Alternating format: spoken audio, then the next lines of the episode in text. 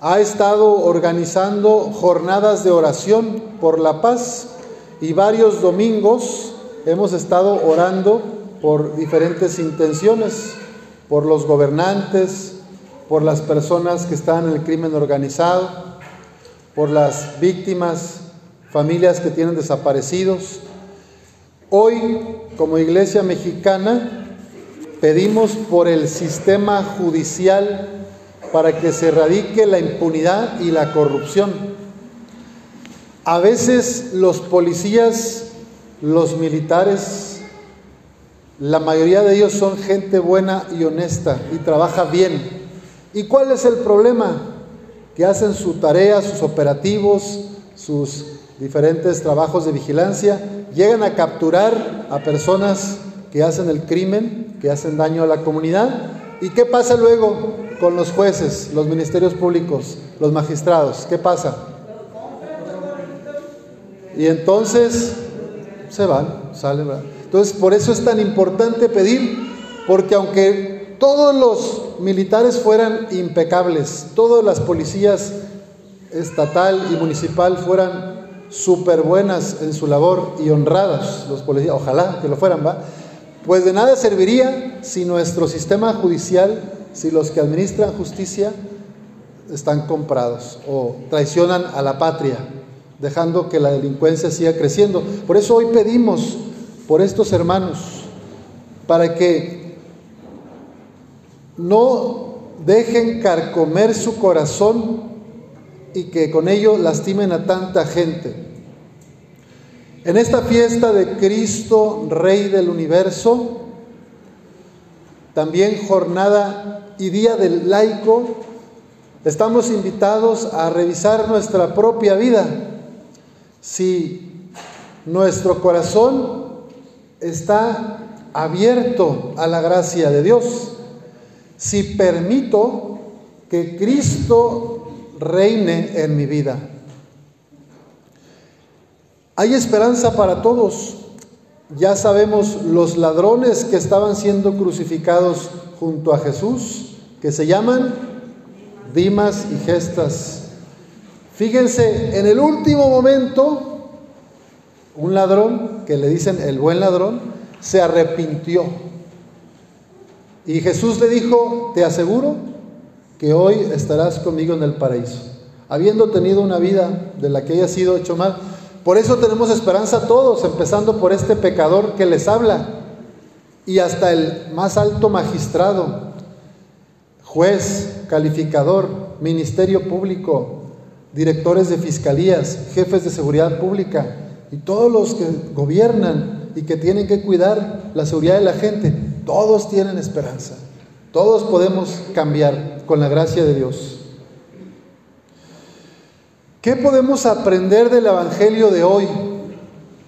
Jesús está en la cruz colgado con terribles sufrimientos causados por sus enemigos, por los que no aceptan su mensaje, porque ponen en evidencia su modo de vivir, contrario a la voluntad amorosa y liberadora de Dios.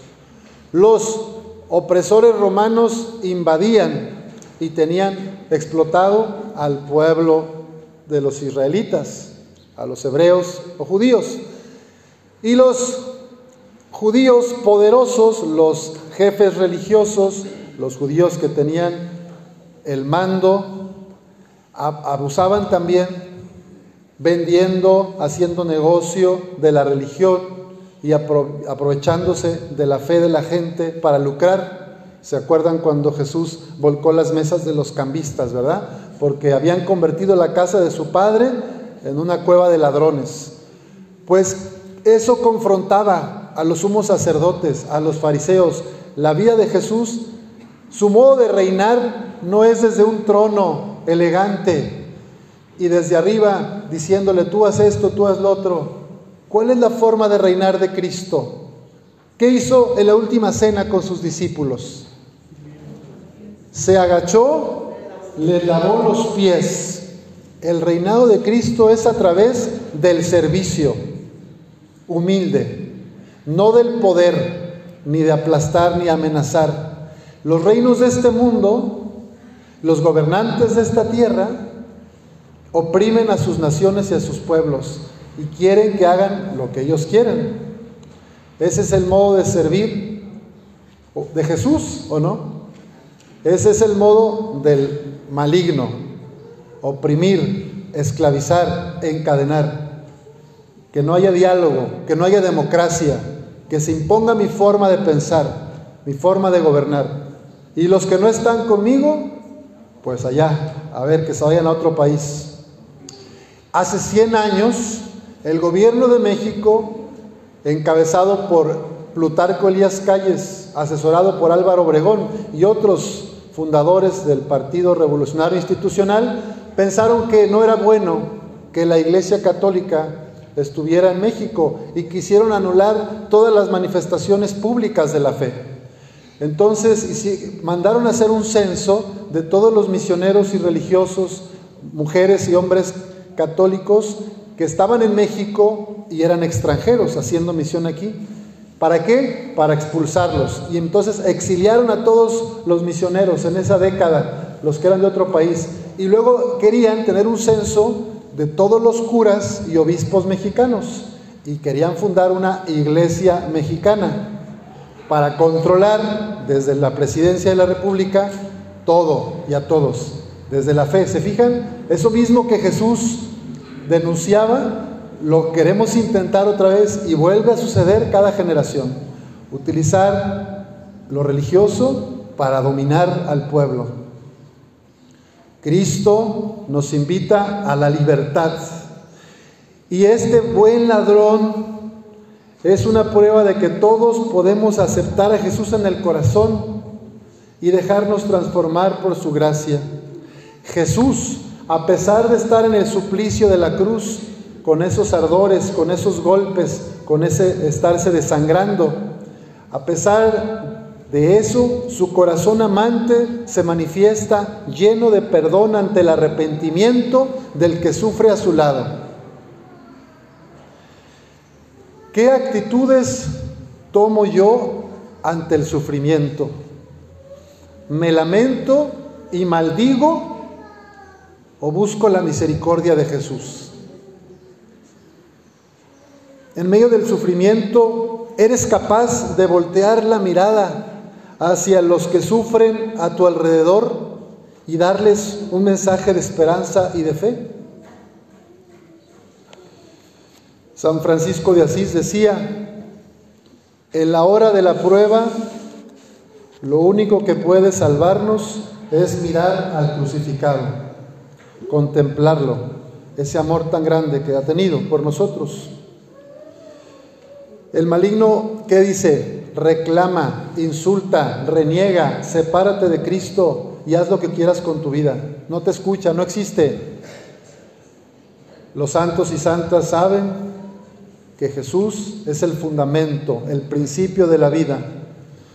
Pidamos al Señor esta gracia de reconocer que dentro de nosotros, desde nuestro bautismo, está Jesús y que hay un combate en este mundo de el dominio y la explotación, el modo de la lógica del mundo, y que hay la propuesta de Jesús del servicio el maligno te dice amenaza, odio, rencor, miedo. Por el otro lado, Jesús te invita al amor, a la misericordia.